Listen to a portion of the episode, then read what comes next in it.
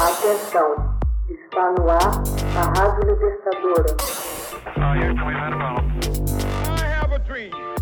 Assim sendo, declaro vaga a presidência da República.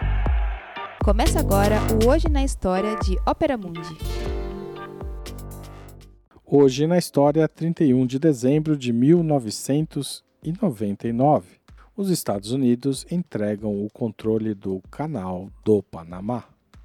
Em 31 de dezembro de 1999, os Estados Unidos, por força dos tratados Torrijos-Carter, entregaram oficialmente o controle do Canal do Panamá, colocando essa estratégica rota aquática nas mãos dos panamenhos pela primeira vez. Multidões saudaram a transferência do canal de 80 quilômetros de extensão que liga o Oceano Atlântico ao Oceano Pacífico. O canal foi oficialmente aberto quando o navio SS Arcon de bandeira norte-americana, o atravessou em 15 de agosto de 1914. Desde então, mais de um milhão de navios usaram o canal. O interesse em encontrar um caminho mais curto entre o Atlântico e o Pacífico teve início com os navegadores e exploradores da América Central no começo do século XV.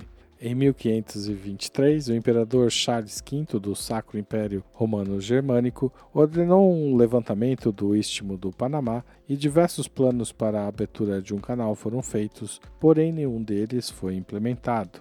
O interesse dos Estados Unidos em construir um canal foi desencadeado com a expansão do oeste norte-americano e a corrida do ouro na Califórnia em 1848. Hoje em dia, um navio partindo de Nova York rumo a São Francisco pode economizar cerca de 12.500 quilômetros tomando o Canal do Panamá em vez de contornar a América do Sul.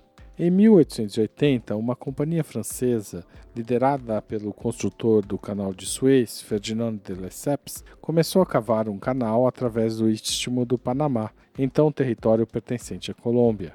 Mais de 22 mil trabalhadores morreram de doenças tropicais, como a febre amarela, durante a primeira fase de terraplanagem da construção. A companhia francesa foi finalmente à bancarrota, acabando por vender seus direitos ao projeto para os Estados Unidos em 1902 por 40 milhões de dólares. O presidente Theodore Roosevelt defendeu firmemente o canal, vendo-o como um importante ponto para os interesses militares e econômicos dos Estados Unidos. Em 1903, o Panamá declarou sua independência da Colômbia, resultado de uma ação militar apoiada por Washington.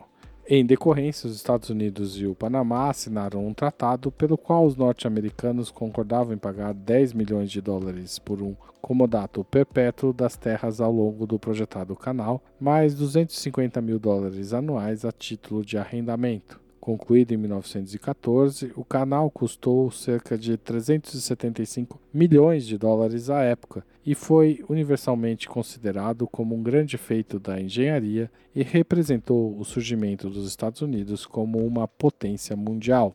Em 1977, respondendo a cerca de 20 anos de protestos panamenhos, os presidentes dos Estados Unidos, Jimmy Carter, e do Panamá, o general Omar Torrijos, assinaram dois novos tratados que substituíram o acordo original de 1903, ajustando a transferência da soberania do canal para 1999. O tratado, aprovado por escassa maioria pelo Senado dos Estados Unidos, concedeu a Washington o direito exclusivo de defender o canal contra qualquer ameaça à sua neutralidade, em outubro de 2006, os eleitores panamenhos aprovaram em plebiscito um plano de 5 bilhões e 250 milhões de dólares destinado a duplicar as dimensões do canal até 2015, a fim de melhorar atender os navios. As embarcações pagam taxas para usar o canal de acordo com seu tamanho e volume de carga. Em maio de 2006, o navio mercante de contêineres Maersk Delis tendo como bandeira as Ilhas Marshall, pagou a taxa recorde de 249.165 dólares. A menor taxa de todos os tempos, 36 centavos de dólar, foi paga por Richard Halliburton, que atravessou o canal a nado em 1928. Hoje na história, texto original de Max Altman, locução de Haroldo Cerávulo, gravação Michele Coelho, edição Laila Manoeli. Você já fez uma assinatura solidária de Opera Mundi? Com 70 centavos por dia, você ajuda a imprensa independente e combativa. Acesse www.operamundi.com.br/apoio.